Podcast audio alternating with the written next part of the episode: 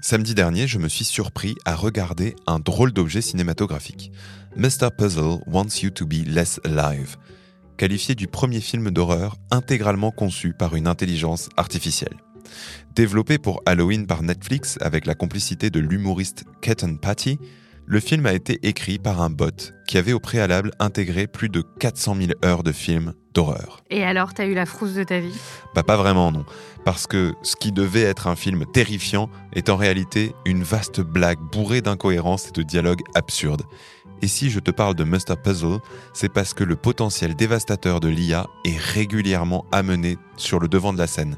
Certains experts, tels que le futurologue Ray Kurzweil, prédisent même que l'intelligence artificielle dépassera l'intelligence humaine d'ici quelques années, dans un grand bouleversement qu'on appelle la singularité.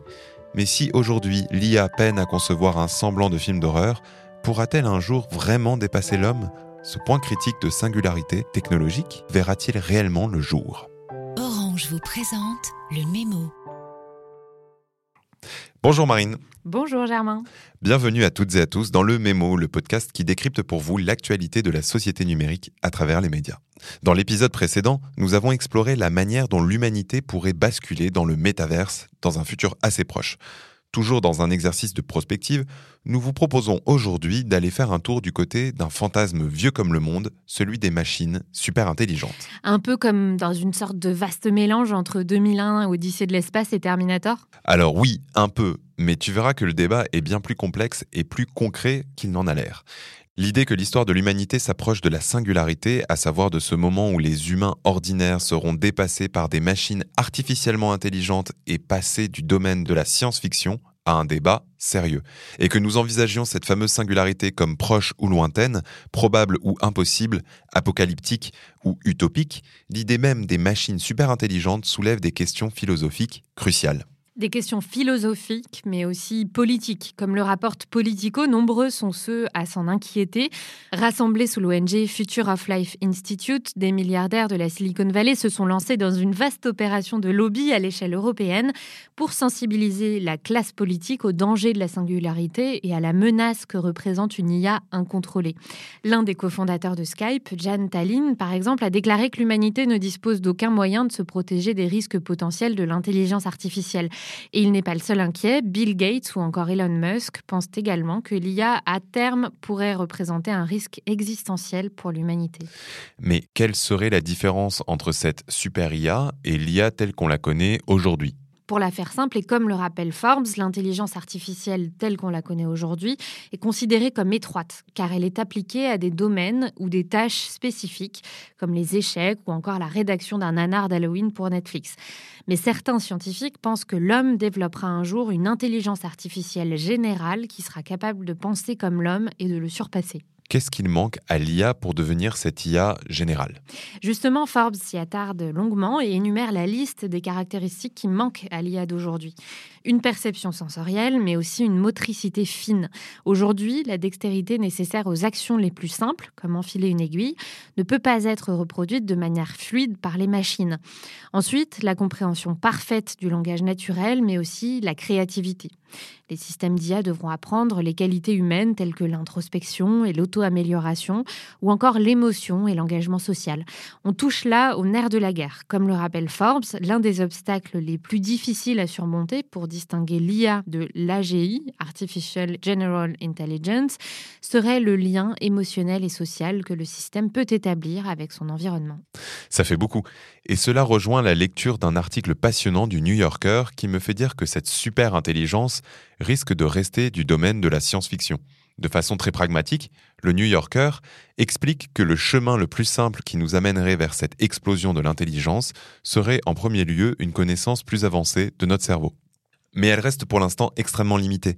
Nous comprenons par exemple à peine le fonctionnement des 302 neurones d'un petit verre d'un millimètre. Et ce qu'explique le New Yorker, c'est que derrière les scénarios de super IA se cache un concept bancal, celui de l'auto-amélioration récursive. Tu m'as perdu là. C'est quoi? L'auto-amélioration récursive. C'est tout simplement la capacité de l'intelligence à s'améliorer à une vitesse exponentielle. Et c'est bien là que le bas blesse. La conclusion du New Yorker est que les IA, qu'elles codent, jouent aux échecs ou trient des paquets, peuvent être imbattables dans leur domaine, apprendre encore et encore et battre l'humain à plat de couture. Mais cela ne fait pas d'elle des dangers pour l'humanité pour autant, puisque cette intelligence est bornée à son domaine et ne se partage pas entre machines. Ça me fait penser à une phrase de l'ancien vice-président de Baidu, le moteur de recherche chinois, qui déclarait que s'inquiéter d'une super IA, c'est comme s'inquiéter de la surpopulation de la planète Mars. Ce sera peut-être un problème un jour, mais nous n'avons même pas encore atterri sur la planète. Tout à fait. C'est l'idée que l'humanité devrait plutôt se concentrer sur les menaces imminentes, comme le changement climatique, plutôt que sur des scénarios de type Terminator. Je vois, et ces réserves sont fascinantes, mais elles ne font pas pour autant l'unanimité.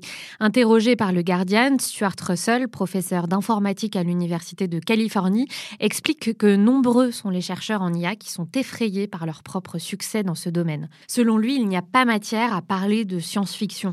L'IA est d'ailleurs déjà entrée dans nos vies quotidiennes sans qu'on s'en rende nécessairement compte, qu'il s'agisse d'opérations chirurgicales ou de décisions de justice. The Guardian rappelle aussi que les ordinateurs sont de plus en plus près de réussir le test de Turing, qui consiste à faire croire à des humains qu'ils communiquent avec d'autres humains. Mais si, comme le suggère The Guardian, la singularité nous pend vraiment au nez, comment s'assurer que nous puissions éviter le pire? On a souvent tendance à dire que les États sont à la traîne en matière de régulation technologique. Faudrait-il une sorte de régulation par anticipation? Pour le professeur Russell, toujours dans le Guardian, la solution serait d'ordre technique. Il faudrait que l'IA puisse intégrer un système de contrôle où les machines puissent s'arrêter et demander l'avis d'un être humain. Du côté de l'Union européenne, en revanche, on planche plutôt sur une solution politique pour encadrer une IA digne de confiance. Wired détaille d'ailleurs avec précision l'AI Act, le projet de loi européen destiné à réglementer le secteur technologique et à enrayer ses excès les plus dangereux ce projet classe les systèmes d'IA selon niveaux de risque inacceptable, haut risque, risque faible et risque minimum. La manipulation inconsciente des comportements ou encore la notation sociale basée sur l'IA sont toutes deux considérées comme inacceptables, donc interdites.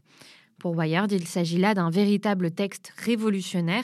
C'est la première grande initiative politique mondiale visant à protéger les citoyens contre une IA nuisible.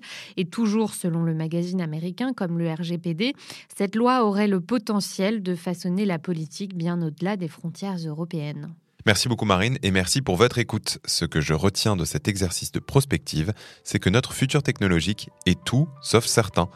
Ce qui est sûr en revanche, c'est que la semaine prochaine, on retourne dans le présent pour un nouvel épisode. En attendant, n'hésitez pas à partager et à noter le mémo du numérique sur votre app de podcast favorite. À très bientôt. C'était Le Mémo, un podcast orange.